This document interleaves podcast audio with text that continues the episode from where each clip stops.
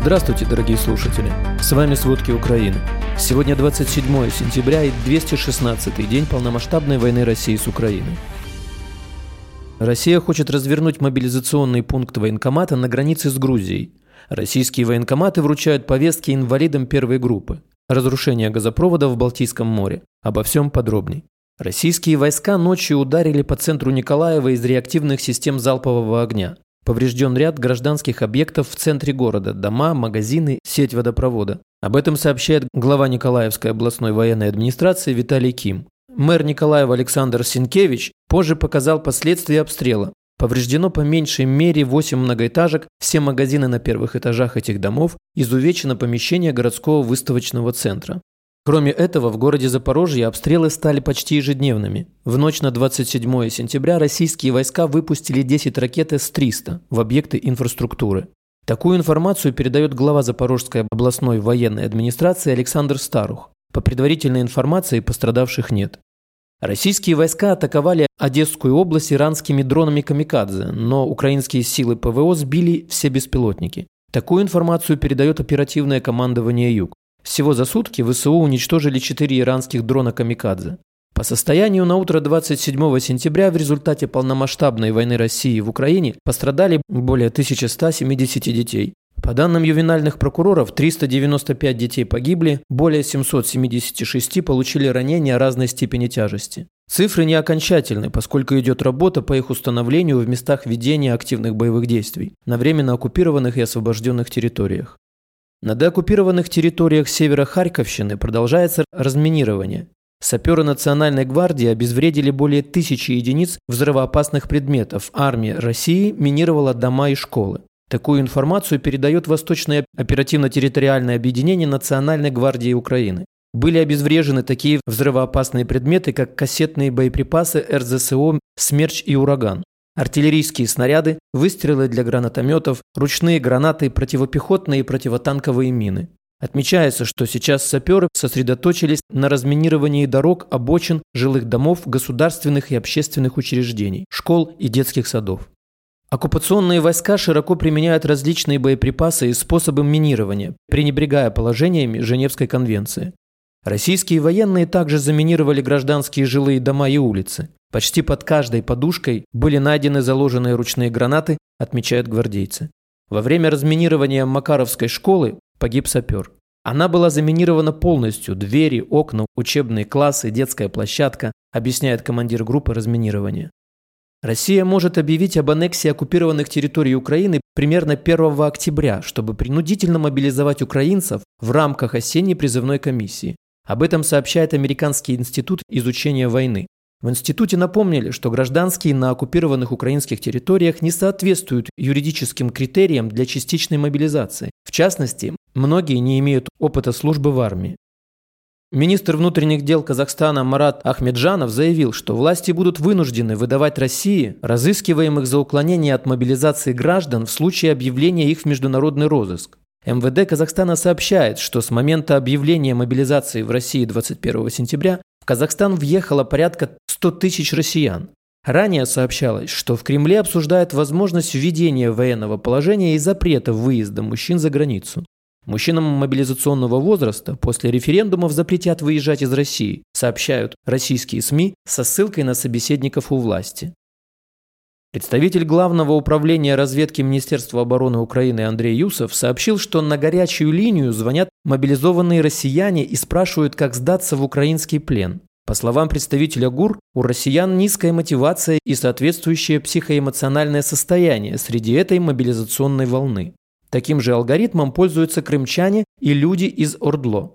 По словам Юсова, россияне планируют несколько волн мобилизации. Он добавил, что в Ордло россияне мобилизовали уже всех, кого могли. Остались только больные и те, кто обеспечивает жизнедеятельность региона и работает на различных предприятиях. Однако на оккупированном юге Украины российские военные планируют сформировать так называемые добровольные батальоны.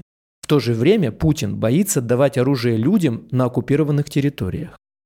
Президент Владимир Зеленский сообщил, что в понедельник послам 30 государств вручили проект спецтрибунала для наказания России. По его словам, сложность привлечения России за военную агрессию заключается в том, что имеющихся международно-правовых инструментов недостаточно. Для наказания России нужен специальный международный трибунал. Зеленский добавил, что Украина очень подробно и тщательно прорабатывает этот проект, чтобы привлечь к ответственности всех, кто развязал преступную войну против Украины и свободы в Европе.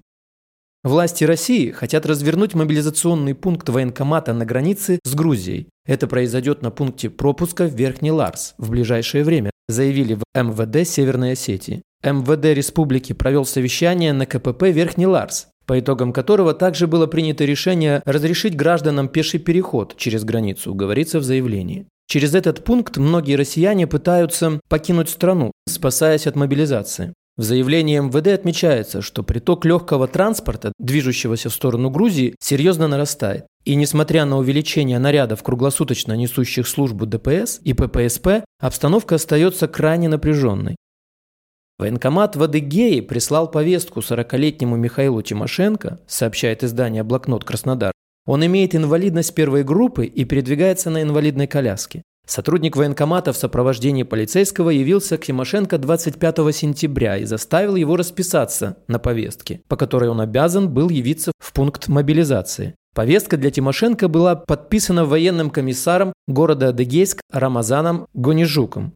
С момента объявления президентом России Владимиром Путиным мобилизации военкоматы начали массово вручать россиянам повестки, причем это происходило в общественных местах и во время митингов против мобилизации.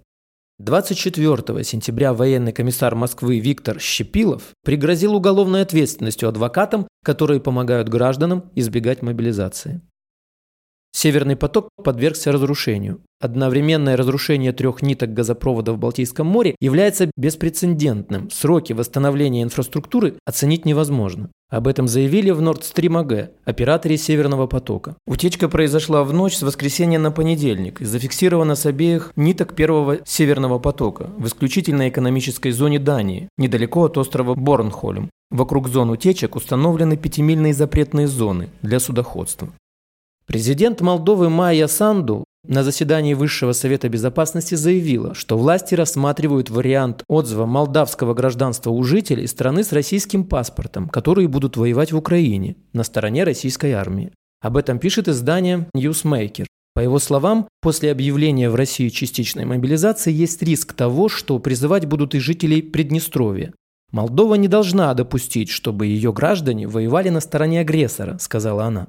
Также планируется ужесточить наказания для граждан Молдовы, не имеющих российское гражданство и воюющих на стороне российской армии.